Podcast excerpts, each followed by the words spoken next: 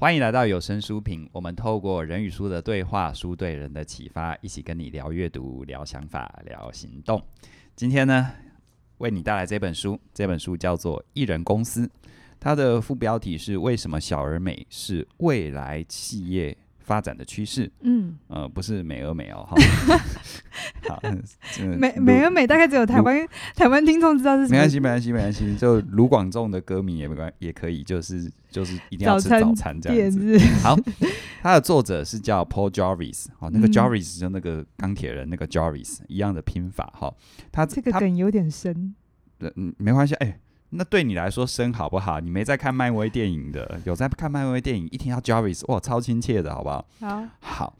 那他其实原本是一个企业的网页设计师和网络的顾问，他本身呢，其实就是一个艺人公司的一个实践者。嗯，而且呢，其实也因为他提出这样的一个概念，写这一系列的书啊，这这今天只是介绍他其中的一本，对，对对。所以这个概念其实很快速的火红起来，这样子。嗯那今天带来这一本书呢，是嘉玲要跟大家分享的。对，对对，我觉得特别在二零二零这一年，艺人公司的这个概念会更被关注。为什么？疫情吗？对呀、啊，嗯、你想想看，疫情死最快的是什么？人呢、啊？不然呢？没有，没有病毒不是死人，不然什么？很多公司，就是很多公司它被迫倒闭。或者被迫裁员，甚至整就是很多的决定，其实就是因为组织太大。嗯、那组织太大，我们上次有接到一本书，叫做《彼得原理》嘛。啊啊啊！就组织大了之后，就会有一堆彼得在里面，就被拉到一个。那那 Charles 可以吗？啊，不要不要用我的英文名字，等下你用 Grace 原理。哎、欸，听说彼得是最容易当总统的名字，是不是？还是什么？我不知道、欸。我们为什么要扯来这里？彼得比较容易当管理学家啦。对啦，因为在那之前，你只觉得是彼得·杜拉克写的，不是啦，根本不是他，好不好？你把拜托 我说不定说出很多人的心声呢、啊。不要承认，不要承认，千万不要承认。嗯，而且我还是读经济系，我居然不知道哈，真的是。只能说商管的领域太浩瀚了哈。真的，就像你跟我讲心理学家某一个人，你你讲了他他最近怎样怎样，我就说哦，他谁呀？哎，我刚刚其实 很明显的给你台阶下，你怎么不下台呢？你一直。你的用意是什么？因为我发现有声书平台听众呢，嗯、很喜欢听我们两个人拉迪赛，拉迪赛，然后一边聊又有一点点含金量，自己讲的啦，嗯、就是我们的我们的笑话其实有一点高级。我后来发现，你不害臊哦，说自己笑话高级，高级的意思就是。不好笑是不是？金牌球是不是？不容易那么直接笑出来。我去研究过别的网络，就是网那个网红，然后我就想说，为什么他们点阅率那么高？然后后来我发现一个心得，嗯，就他们在讲笑话，因为你知道，大家来看这还是需要有一点舒压，是不是？他们的笑就是很直接，嗯，就是可能直接拿扇子打你啊。OK，或者你说木曜四超玩，就是我们的笑吼，有的时候都。呃，隐藏着。算好了，回来我们讲这一，你看自己拉不回来哦，我先讲定义，活该，嗯，爱玩嘛，再玩啊，来来来，嗯、后面的副标就是那个上面就有写。说明，嗯，艺人公司不只是艺人的公司，艺人公司是质疑成长的企业，其实有一点像彼得原理，它有一点是说，你终有一天会被。拔升到一个你不适任的位置，嗯。嗯、那意思就是你要小心质疑任何的 promotion 或者是成长或者是扩张，嗯，就是你你你你不要一昧的追求这件事情，因为我们常常都会觉得越多越好，越大越好，越高越好，但其实这件事情是要小心的。那我觉得，呃，因为彼得眼里他是在上个世纪大概五呃六七零年代提出来的，嗯、那我觉得艺人公司它是比较。在二十世二十一世纪之后，开始网络时代发明了之后，整个对于呃企业组织的一个挑战。嗯哼，啊，他其实一开始就开宗明义的，就是说他觉得接下来的世代啊，越大是越危险的。嗯，有点像恐龙。啊，它反而在生存跟适应的能力上会比较弱，是啊，是，就像你要一个航空母舰转向，那你要做的动作很多啊。是对，因为这是跟时代环境有关。因为在二十世纪的话，相对的经济稳定是那个局势是很久的。嗯、比如说一个，我们可以看，我们读经济学都会知道嘛，一个一个呃，一个波段，一个牛市或熊市，在未在过去其实是十年起跳的，嗯、对吧？嗯、就是你可以看得到，而且它的改变是很缓慢的。可是到了二十一世纪的时候，以前我们都觉得黑天鹅几年来一只了不起的，现在是一年来个好几只、嗯。对啊，现在看到白天鹅反而觉得很很害怕。对，想说太正常了，好奇怪，怎么那么正常呢？所以我看到你应该觉得害怕，也觉得正常，嗯、因为你是黑的。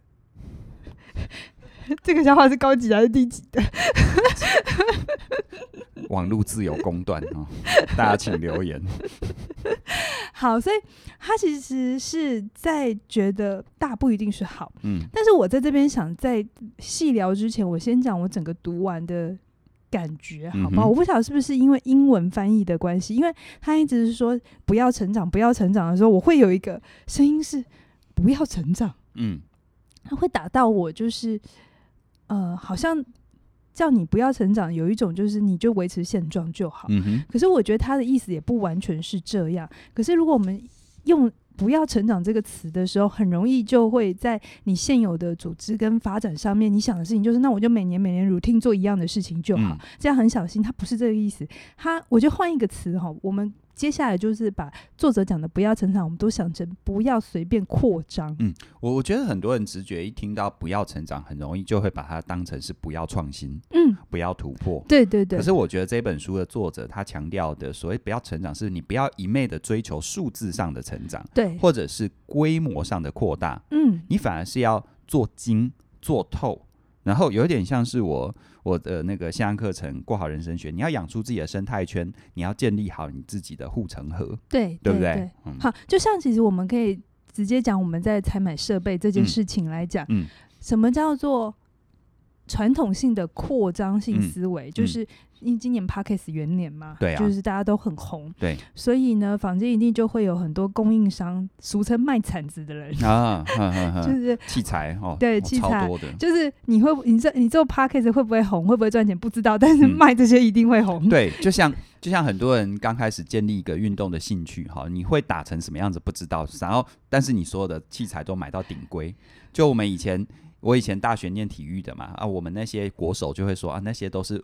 吃器材的器材控，器材控这样，其实器材控的背后就是啊，其实技术不怎么样，只有只有靠器材做包装这样子。可是我们那种外行人有时候看一下器材就觉得哦，哦，就厉害，就厉害，对。好，他要说你要小心这个东西是，嗯、比如说像我们自己，我自己跟大家讲，我们自己开箱一下嘛。其实我们录音到现在，我们没有去追求那种啊四轨。哦，八轨、啊、直直说了啦，不用、嗯、不用拐弯抹角。就其实大家如果有在听 podcast 或者是看大家录音的那些影像，其实你就会发现有很多人马上就一下子就买 Ro 那个 Caster Pro，嗯啊，就是那个工作平台，就是看起来很多钮，然后上面很厉害的那种。其实很多人知道了 Caster Pro 哈，去查一下，去查一下，对，去去查一下，一台两万四嘛。对，然后它有可以同时录，好像四轨。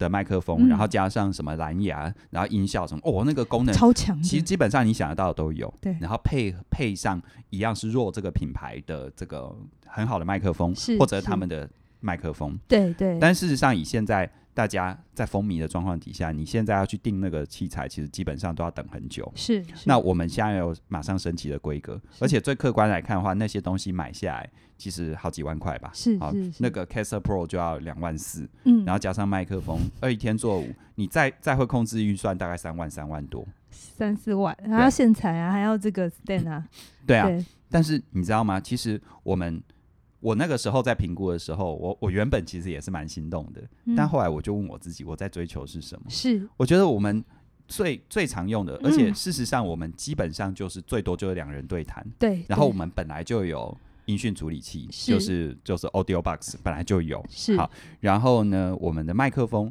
只是我们觉得就是说，我们如果过去用的麦克风要上镜头会比较丑一点，比较丑一点，嗯，那这时候你知道吗？我后来想清楚之后就决定买，其实这个这个是所有在录音的人都知道，SM 五八。嗯，最实惠，一支三千四，嗯，两支，然后配合我们以前的东西，是，所以不到一万块，六千八全部打死，是。那各位听起来觉得怎么样？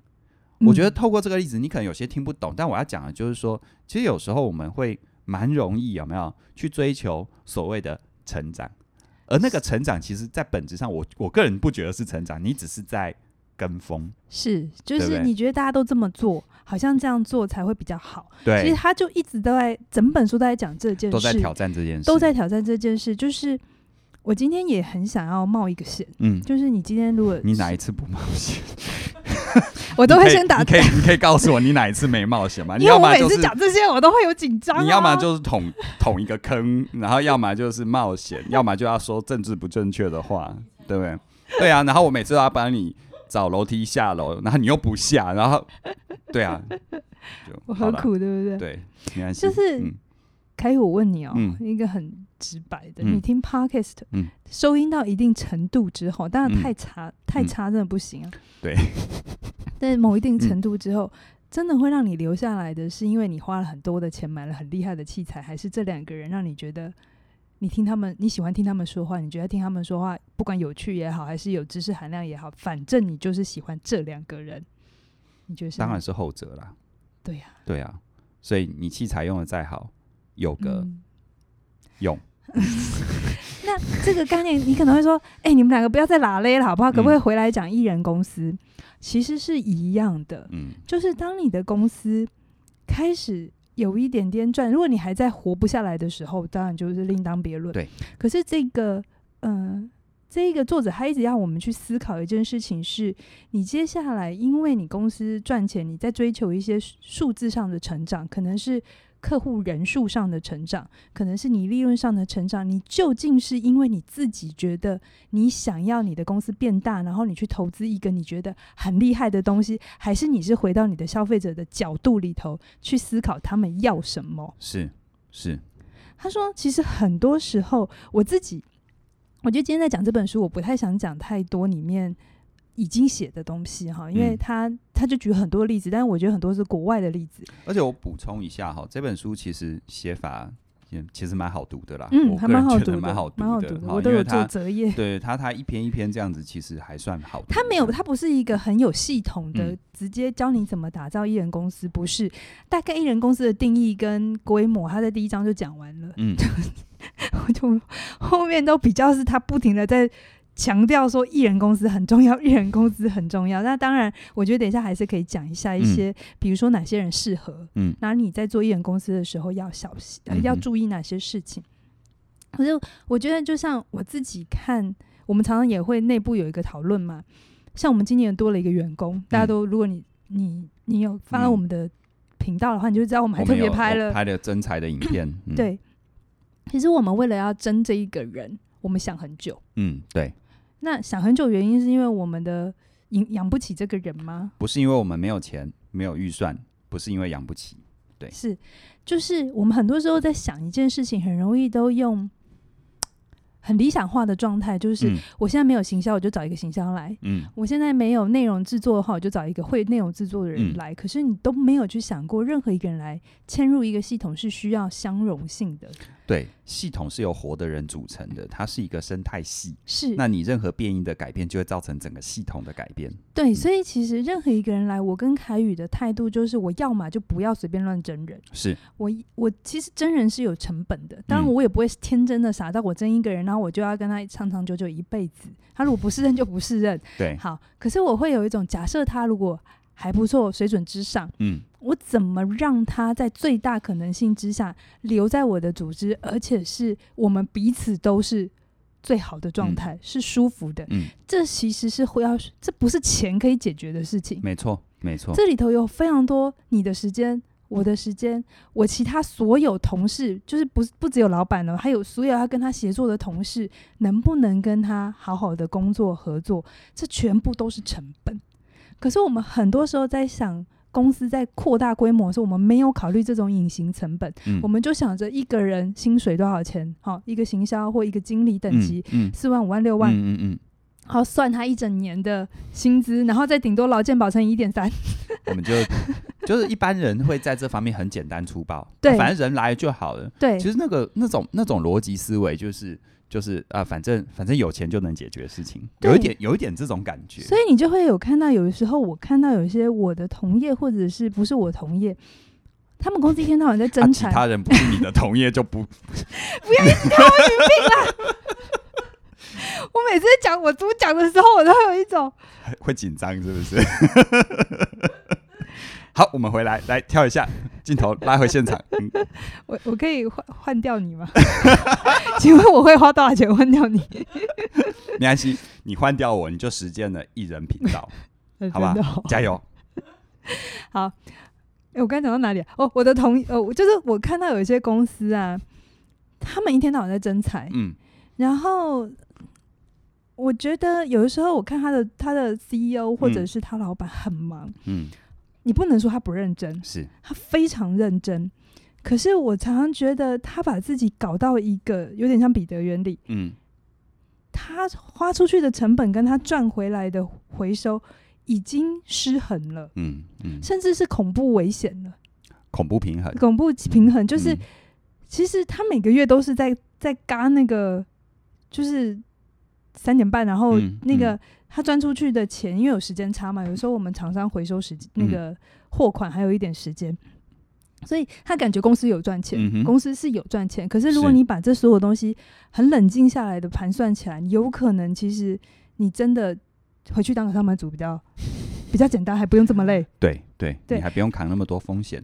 对，可是我不是我不是质疑创业，嗯、这这公司那个作者也是，他非常鼓励大家创业，嗯，可是他要大家去想一下，你今天多赚的利润跟你要付出去的成本，这个成本包含隐形成本，比如说他这边有讲到扩张的代价，嗯，一百零二页，我有一段话，我其实蛮想念给大家听的。嗯、他说，身为一间任何一间任何规模的公司的领导者，嗯，你会被放在一个你不会疲倦的神话里头。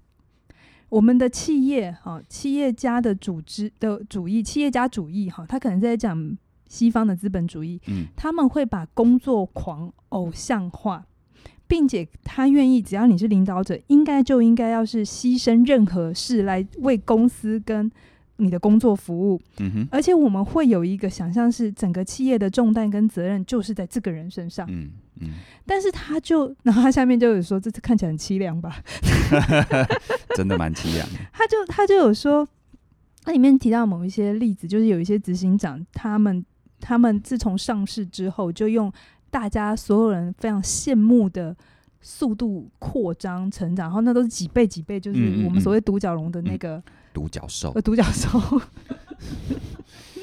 我知道你的存在是有必要的了。对，对，就是在我乱说话的时候，你可以试试看一人频道了。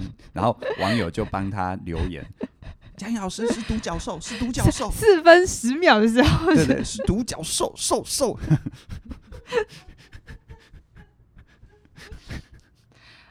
嗯，好，好，拉回来。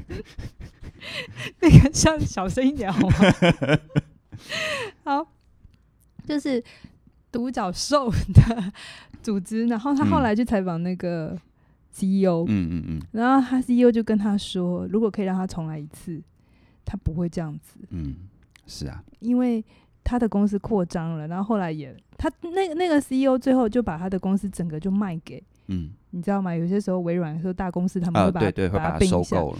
那作作者也就问他，你不可惜吗？嗯，他说。如果你在我年轻一点的时候来问我，我会觉得很可惜，嗯、就会有一种我还可以再做一番大事业，有没有？对，对，后来他说这些年下来，他觉得他牺牲的比他获得的多多太多了。那他牺牲了什么？包含他的健康，嗯，包含他的婚姻，嗯，那个就像那个穿的 Prada 的恶魔里头有一句话嘛，嗯嗯、就是等你的婚生活跟恋情都搞砸了，恭喜你，就是你 promote 的时候。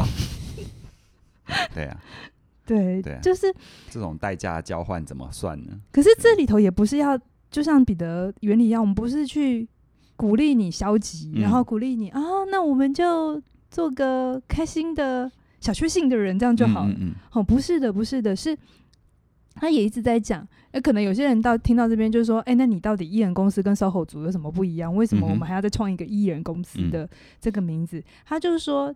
我觉得这里面他没有讲的很完整的逻辑，很完整的自洽。可是我觉得他的他有一个很核心的东西，艺人公司跟 SOHO 族最大的不一样就是，他还是鼓励大家要能够去建立被动收入。哦，嗯，就是我们成立公司其实有一个很重要的重点，就是凯宇，你跟我都不再只是用我们两个人的时间去交换，嗯，回报回来吗？是是。对，所以我们可能会有一些员工，嗯、我们可能打造了一个系统，嗯、包含我们的线上课程，是我们可以不在我们工作的时候继续可以营收，这是公司的定义嘛？嗯、公司就是要能够去有一个系统能够赚钱。那个人组织或者是 SOHO 族，或者是呃，就是就是你你你那种自营商的时候，它比较会是一种。嗯你还是拿你的时间在赚钱，只要你一停下来，你就没有收入了。那他说，在这个东西是要小心的，嗯，好，所以他还是鼓励大家去打造公司，用去创造一个会有自动回收的这个被动收入的现金流。嗯，嗯对对。那那大家可能想说，那所以我只要一个人，超过两个人就不叫一人公司吗？不是他，他他有这样精确定义吗？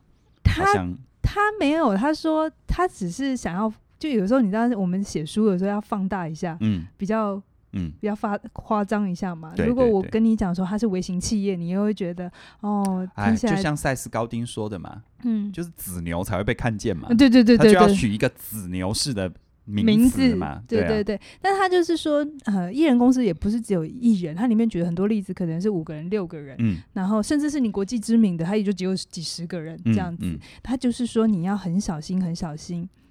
你随便扩张，嗯，好，你因为各种听起来是理由或不是理由的东西，嗯，去可能拓展店面，就像我们看到很多的、嗯、呃连锁店，店，对，快速展店，然后快速没落。对，他说那些东西都不是因为他们不赚钱，嗯，正因为他们赚钱，所以加速了死亡，嗯，因为你一下子让自己扩张到一个你无法负荷的状态。彼得原理，对，所以你铺那么久，就为了我讲那四个字。我就心里想说，这两本书应该要一起讲的。可 可以啊，可以啊，彼得原理，彼得原理，哈，彼得原理。哎，我的麦克风。我其实，我其实，在在我们在让今天我们一次录两集嘛，然后你就说你选一本，我选一本。我说我讲一人公司，然后你说你要讲彼得原理的时候，我心想这两本不同一本吧？写法不一样，可是他们是跨越时代的对话，哎。对啊，对不对？这是上个上个世纪六六七零年代的书啊。然后我再讲一个，嗯、呃，成长的代价，呃，扩张的代价，就是他一百零四页有讲到，我自己这对这件事情非常有感。嗯，他说我们常常第一个我们会高估领导者，然后第、嗯、第二个我们会常高估团体放大之后你需要的，呃，高估团体放大之后你的好处，比如说。它里面就有讲，如果你是领导者，当你团体越大的时候，我们常常会觉得团体越大，你应该更多跟人互动，对不对？嗯嗯、他说错，你越是领导者，你你的组织越大，你会越离群所居，然后你会让自己尽可能的不要跟这么多人互动。没错，没错，因为这里头有可能，你知道，有时候人人家会想要请你帮忙干嘛嘛，所以你就会开始设立 keep 那个。呃，那个 gatekeeper，嗯，就你的守门人。对，你会开始有 gatekeeper，然后你会开始，因为你要安静思考判断，所以你就不能够一直在第一线里头有这么多的。对，对哦，我觉得这也合理，这也合理。这个其实是一个矛盾跟吊诡啦。对，他必须做这个事，他才有视野。可是也因为他为了维护他的视野，事实上他某种程度上他没有嵌入他的组织，他反而远离了他的组织。然后正是因为这样，你的组织开始做错决定。对。因为你开始不是第一线的人了，对，然后你是用你当年还在第一线的逻辑经验来在做今天的这个判断，没错，没错。然后你当你越高位的时候，能跟你讲实话的人只会越来越少。是的，是的。所以我们常常觉得组织越大，你应该是更多互动啊，更多交流。他说错，可是我们都忽略，会有这个迷失，都忽略一个：你组织越大，但领导人还是二十四小时。对，甚至于说实在一点，也因为他组织越大，所以他原本可以拿来跟每一个员工好好互动的时间，他必须要去做公司治理。对，就是我刚才讲的制度化。嗯、对啊，就是当你人越多，我我们其实现在才公司总共加起来六个人嘛，那么难算吗？对啊，其实对啊，有有有，对，我回去查一下人事档案，是不是最近有新人来？还是还是七月，我们六个人，其实我们就有发现多了一个人进来。我我没有说要去特别说谁，可是就会有新的观点跟新的状态是以前不发生的。嗯嗯，好，那不是谁的问题，就是当你人多了之后，本来就会有一些细琐的东西会跑出来。是，然后我们两个就要开始去讨论，我们是要就是一条规定下去结案，因为如果你回到效率层面来讲，这样真的比较快。嗯嗯，嗯，不然的话，诶，他的工作。这一条这样好像不是很好，要调一下。那他的工作这一条就这样又要调一下，他就没有规则。那久了之后，其实他也会造成新的问题嘛。彼此就会觉得，但为什么他可以这样，为什么不行这样？而没有去站在可能领导者的看到的事情的世界，所以他就一直在有一点像是在不停的在透过他的呃书写，就邀请大家去想，有点像彼得原理，就是。你为什么要扩张？嗯，你今天扩张的原因是什么？比如说，他这边有讲，一般企业要扩张有四个原因，第一个就是通膨，嗯，啊，这大家可以理解嘛。哈，第二个是投资人要你扩张，嗯哼，当你有股东，所以它里面我觉得他有一点是鄙视那些拿钱开公司的人，因为他觉得拿钱开公司，你就基本上不是为了呃真正的。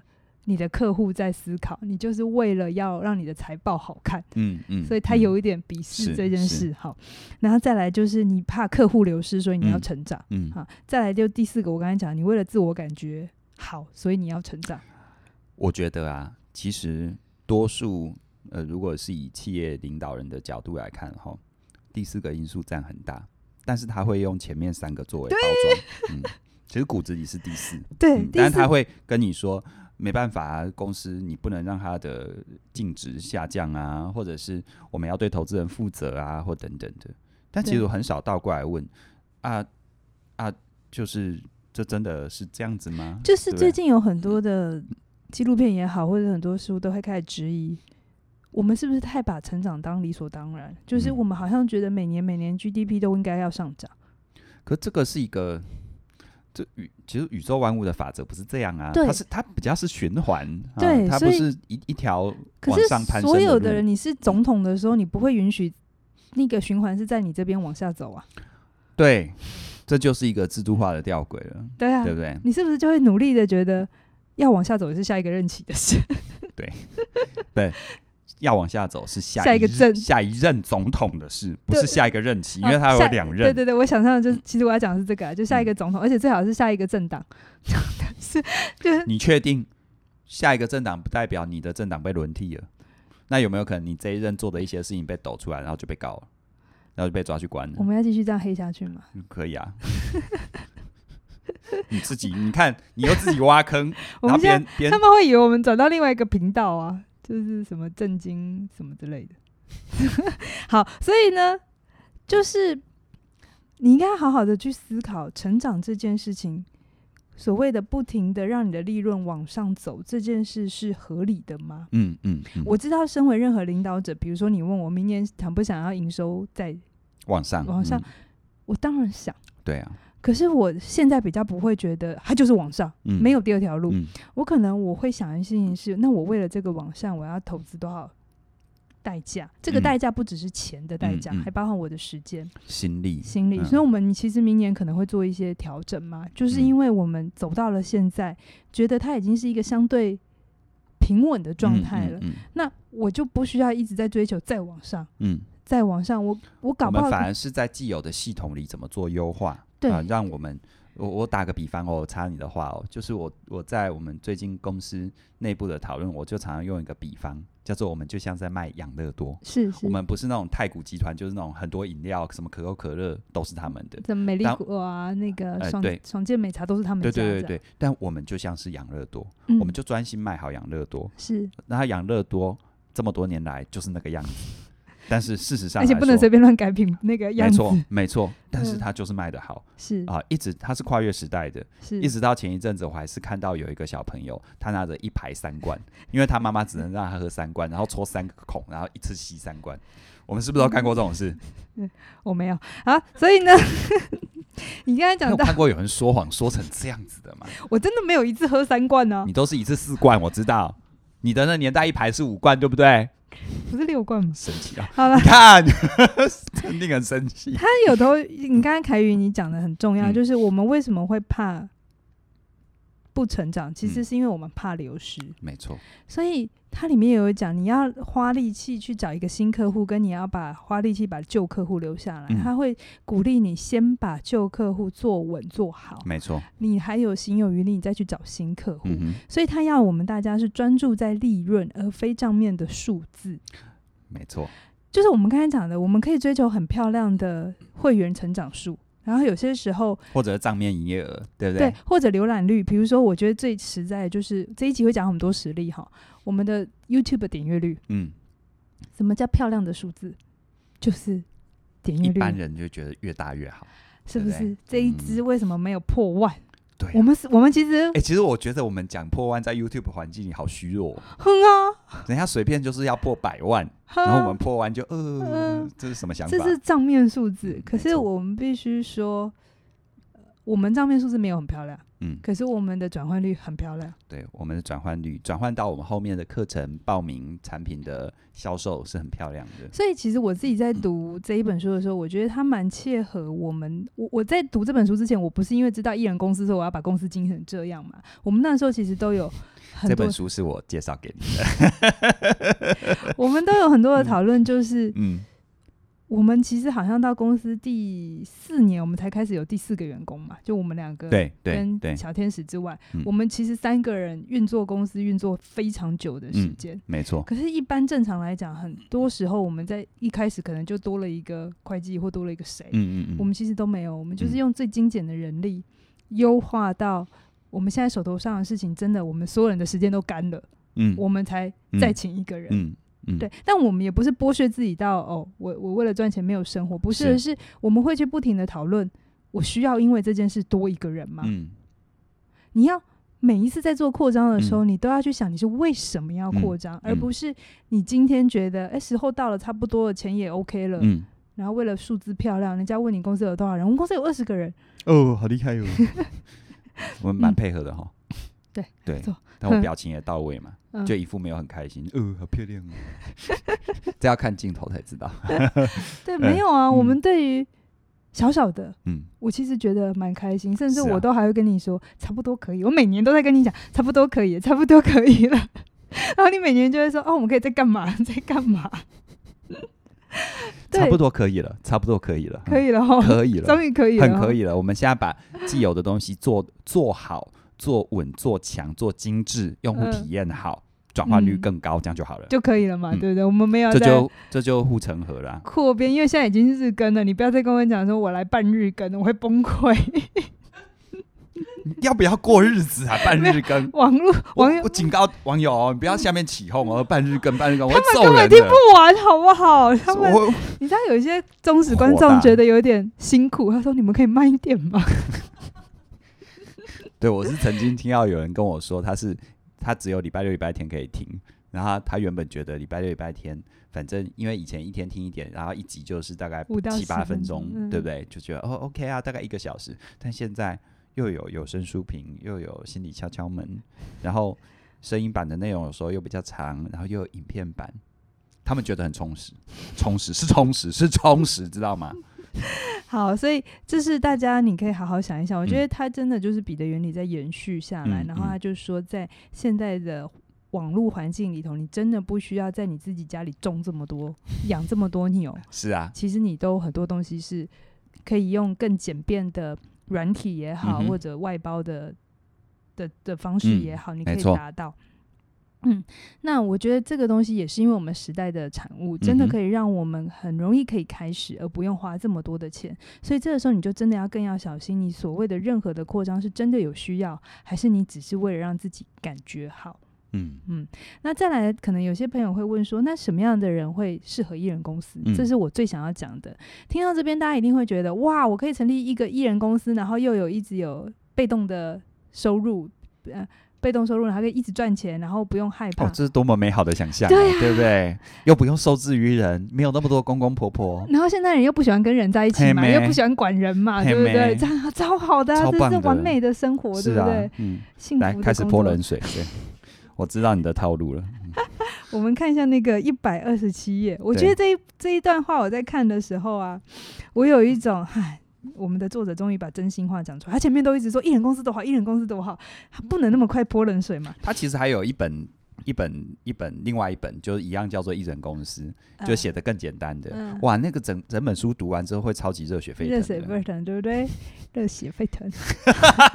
其实我不想点出来，你自己自然又重讲一遍。好，大家可以回放，好，大概五秒、嗯。我觉得这里才是他的真心话。嗯、他说：“我不是一开始就成为网页设计师、作家或开办线上课程有很大热情的人，我是当我把相关技能。”磨练到有人需要我的地步之后，机会才开始慢慢发生。我花了非常多的时间来做这些事情，我做得越好，我对这些公司工作的热情才随之而来。嗯。而我证明有人愿意为我所做的事情付钱后，我才完全转身投入艺人公司。然后你知道吗？他之前的公司有多大呢？哦，这我倒是不知道。对他，他先前，他我只知道他是在那个网页设计领域是大神级的人物。好，我我其实他的公司，我我也不是非常了解，但我知道就是很厉害。嗯，也就是比如说，假设你在广告业，你就是待过奥美等级的这种公司，嗯、所以他的公司等于是在他的领域里像奥美般的存在就，就就是很厉害。然后他在里面做的非常好，嗯、非常高。之后，嗯，他才跳出来，嗯，这说了什么？凯宇，这说明了他本来的基础能力就到位了啊。然后包含他对于整个业界的认知理解，包含他做什么事情是客户要的，什么事情会买单，还有最重要一点是，不管是内部内内部的协作还是外部的协作，他的沟通能力跟技巧一定要非常纯熟，否则他不可能是那个位置，他最多就是一个技术人员。讲完，厉害吧？所以我觉得这本书跟彼得原理一样，它是三十进。哦，你要那么明确标出年纪就就对了。好啦，就是如果你还是刚出社会，你没有太多工作经验啊，嗯、我不鼓励你去创业。这其实不不，就算没有人那个人艺艺人公司也没有彼得原理，我们之前就一直都是这个态度。我们我们知道创业有有蛮好的地方，我们自己也创业，可是我不会随便鼓励一个人去创业，嗯、因为当他不具备相关技能的时候，你只是更早让他挫折。而且我觉得，如果你觉得自己一直有个创业魂的话，反而哦，你要把你在一般上班的职场当成是你创业的训练营。是，而且你训练营，你真的要接受过完整足够的训练。我觉得这个这蛮重要的。十几年的时间是跑不掉的。对，好，我为什么敢说十几年？他说，哼，现在都什么年纪，什么年代了？十几年我都老了。我自己当年哈，我自己在那个智商菜鸟的时候，我问过老师这个问题。就当年很菜嘛，然后就对于个案的问题都嗯，就知道大概知道怎么怎么处理，可是会有一种你每次问他问题，然后他回答，然后你就会有一种 K 一直 K，嗯嗯嗯，然后我就问我的督导说，我要多久才会比较出师？嗯、就是对于个案来的问题，嗯、我也不用每次进去之前我也好紧张，嗯、其实咨商是比个案还紧张，对，都会啊，都会啊。对，然后我的督导就冷冷的说，他他是认真的哦，他想一想。十年吧，嗯，你十年之后就会觉得好很多，嗯。然后我心想，那时候我二十几岁，我想十年我都好，我都老的掉渣了。对，我现在走到那个位置。好 哎、欸，你对我们的主流听众三十几岁的人情何以堪？二十几岁的十年，三十几岁不就他们现在这个状态？你知道，就是年轻老的掉渣，就会觉得郑重道歉一下。好抱歉，没礼貌。我后来就这样走了嘛，对不对？嗯、就这样，我觉得十年还只是刚开始。对呀，我觉得如果你真的指老的部分还是专业的部分都有。好，我觉得十年只是让我对人性有一个比较比较 general 的理解，但对于个别每一个不同他的生涯议题，或者他有时候感情议题，那在更细的。我觉得我还需要一点时间。嗯、我现在只是说，就任何人来跟我讲他任何议题，我已经大概心里有个谱，嗯，我可以做到这个程度，嗯、就是哦、嗯，大概这样，嗯，好。可是你说每一个细致的变化，嗯，我觉得还要再十几二十年，嗯嗯，对。那我讲这个不是要打枪大家，就是哦，所以大家就是又是那个问，又是那个、啊、等你够老了，你才能去干嘛？等你够大，你才能够干嘛？我觉得。倒不是一个年纪上的一个具体的标准，而是他这边有讲什么样的人适合在九十六页，还有说你需要能够多技能组合。然后他是一个比较 prefer 通才能力的人。嗯，如果你今天的呃你自己自知，就是你只能把一件事情做好，嗯、可是你可以做到最专精，嗯、那千万不要来开艺人公司。对，真的不要开公司，你去找一个懂得用你的公司，对，会比较好。对。在生涯上面这样选择，对你来讲阻力比较小，是因为他直接就开宗明义说，你要当艺人公司或刚开始初创的时候，一定要不怕琐事。嗯，没错。而且那就是我们没我们当初开公司的想法是一样嘛？为什么在我开公司我还要买饼干，而且还蛮重要的？对。有很多，我们那个时候实体课而已啊。嗯，对，大家来是吃饼干，哎，不，不是应该来学习的吗？不是，我后来才发现买饼干这件事情很重要，而且它还有很多技巧在里头的。要买什么样的饼干？对，呃，哪些饼干不能买？让下班来上课的既可以吃的有一点饱足感，但又不会血糖一下飙太高想睡觉，对对对对，它里面很多没高的，也不要小看买饼干这件事。好，那我怎么知道我开公司我要会修漏水？嗯。对吧？这是我们前面几年最常处理的事情啊。啊我都说，我们刚开始创业的时候，真的就四个字：遇水则发嘛。是。那其实这背后是蛮蛮悲凉的。所以他说有哪些？他说你要对他人的心理有理解能力。嗯。我觉得这很多人第一关就过不了。嗯嗯。因为他之所以会一直困住，就是他对他人是没办法换位思考。你要沟通能力好，因为客户你要自己谈，你要有弹性，因为有可能上一个客户跟下一个客户就是一完全不一样的。要的东西不一样，嗯、你要专注力，嗯，好，因为没有人盯你了，嗯，好，再来你要有判断力，你要能够自己做决定，嗯、因为你没得问，对，嗯、呃，而且通常都是在讯息很很极度缺乏的状况底下，你就要先做决定了，不然没办法往下走，是，嗯、所以你可以检核一下，如果你这几个能力真的你都觉得做得很好，OK，而且你证明有人愿意付钱给你。成为你的客户，是他不是说你成立了之后才有人付钱给你，不是，他是说你还没成立的时候就有人愿意跟你，对，他已经准备好钱。你才能够去成立艺人公司，嗯、所以我觉得大家读这本书的时候可能会热血沸腾啊，嗯、然后就是跟你妈说：“妈，现在是艺人公司的。”是啊，世界这么大，我想出去闯一闯，对，对不对？我要在人家是在车库，那在台湾没有车库，我就在我的卧房里创业这样子。欸、嗯，然后你妈就白呆了。那又是另外一个人家人家家庭的议题。贾贾博斯是大学辍辍学，但好歹他也读到了哈佛，好不好？他是哈佛。不是啦，他是那个什么里德学院啊，里德学院啊，不是哈佛，那是微软吗？呃，我忘记，好像是那个佐佐佐克伯吧？佐克伯是哈佛。你不要张冠李戴了，地沟倒菜豆。我又被骂。他再怎么样还可以让自己先进到哈佛，对吧？他所以他有一定的能力，但我们就只我们忘记哈佛这件事，我们就忘了，我们就只就说，嗯，他辍学，所以我也要跟他一样辍学。对，所以我觉得自己这一本书。而且有时候我们看别人哈，都往往是幸存者效应嘛，嗯嗯，对不对？嗯，那种那种辍学成功的，你当然会被记住。但是有更多辍学仍然没成功的啊，是啊，那个没有人会告诉你，但那个是多到满天星斗哎。是，所以我觉得我们告诉大家一些新知，然后也跟大家分享，可是不等于我们背书这些。做法是就很像我自己在读这本书。我读完之后，我当然觉得有一定的道理，而且我们公司正在做这件事。嗯、可是我觉得它还是有产业别，你可能需要思考的。比、嗯、如说，如果你是做呃软体业，你是做嗯、呃、可能是服务性质类多的顾问业，很适合。嗯。可是如果你是制造业呢？你可以一个人变出十个，呃，可能你要变成 AI 机器人很多台，嗯、你就可以一人公司这样。对啊，对啊，其实制造业哈，它有一个很重要的部分叫规模效应。是，但基本上你要创造出规规模效应，它就不太可能是一人公司了。是，嗯、所以我觉得它还是有产业别的差别。嗯、可是这本书没有提，所以你要去小心一个人有写出来的，跟他没有写出来的，你要有这个判断。我倒是觉得《一人公司》这本书哈。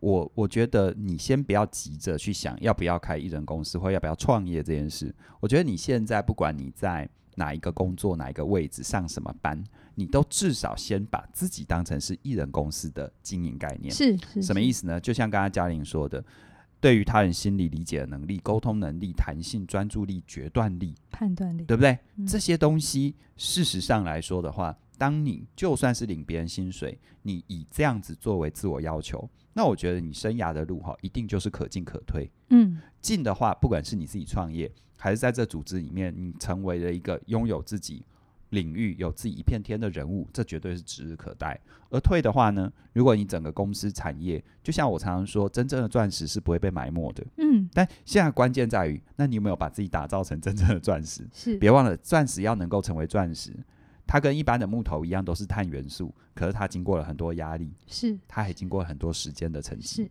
是是，我觉得特别在这个网络时代，我们。我跟凯宇可能会显得有点唠叨了，我们就像杜甫一样这样子，就是那所以他们是五十岁之后才跟我们道歉，是？老的掉渣了，三十岁都掉渣，五十岁掉什么？我觉得这个时代真的太快，然后太容易，然后我们看太大家都光鲜亮丽的时候，我们会开始质疑努力的价值。嗯，我们开始觉得脚踏实实地是笨的事。嗯。我以前也曾经我会这样想，嗯、可不可以有更快？而我自己慢慢走到现在，我会觉得我宁愿当一个很笨的人。嗯，卖好我的养乐多就好了。嗯嗯，对，好哦，那可以了吗？可以啦。好，真开心。好，那今天跟大家聊《艺人公司》这本书就聊到这边哦。希望每一个人，无论你在自己的未来生涯，你有什么样的看法跟想法，最起码，最起码。你不用急着创业，但是你一定要从你开始面对自己人生的那一天开始，你就要把自己当一个艺人公司来经营，把自己生命的所有事情都当成是自己的责任。我想哦，不管你是要走到哪里，这都是一个最重要的起始点。那今天的有声书评就跟你聊到这边喽。那记得一定要订阅我们的频道，无论在 YouTube 还是 Podcast，那也要订阅我们的 IG、IG 来 FB。你用哪一个方便就在哪里找我们，你开心就好，就好，但是一定要找我们，谢谢你喽。好的，好喽，那期待我们未来为各位推出更多更精彩的内容，拜拜。拜拜。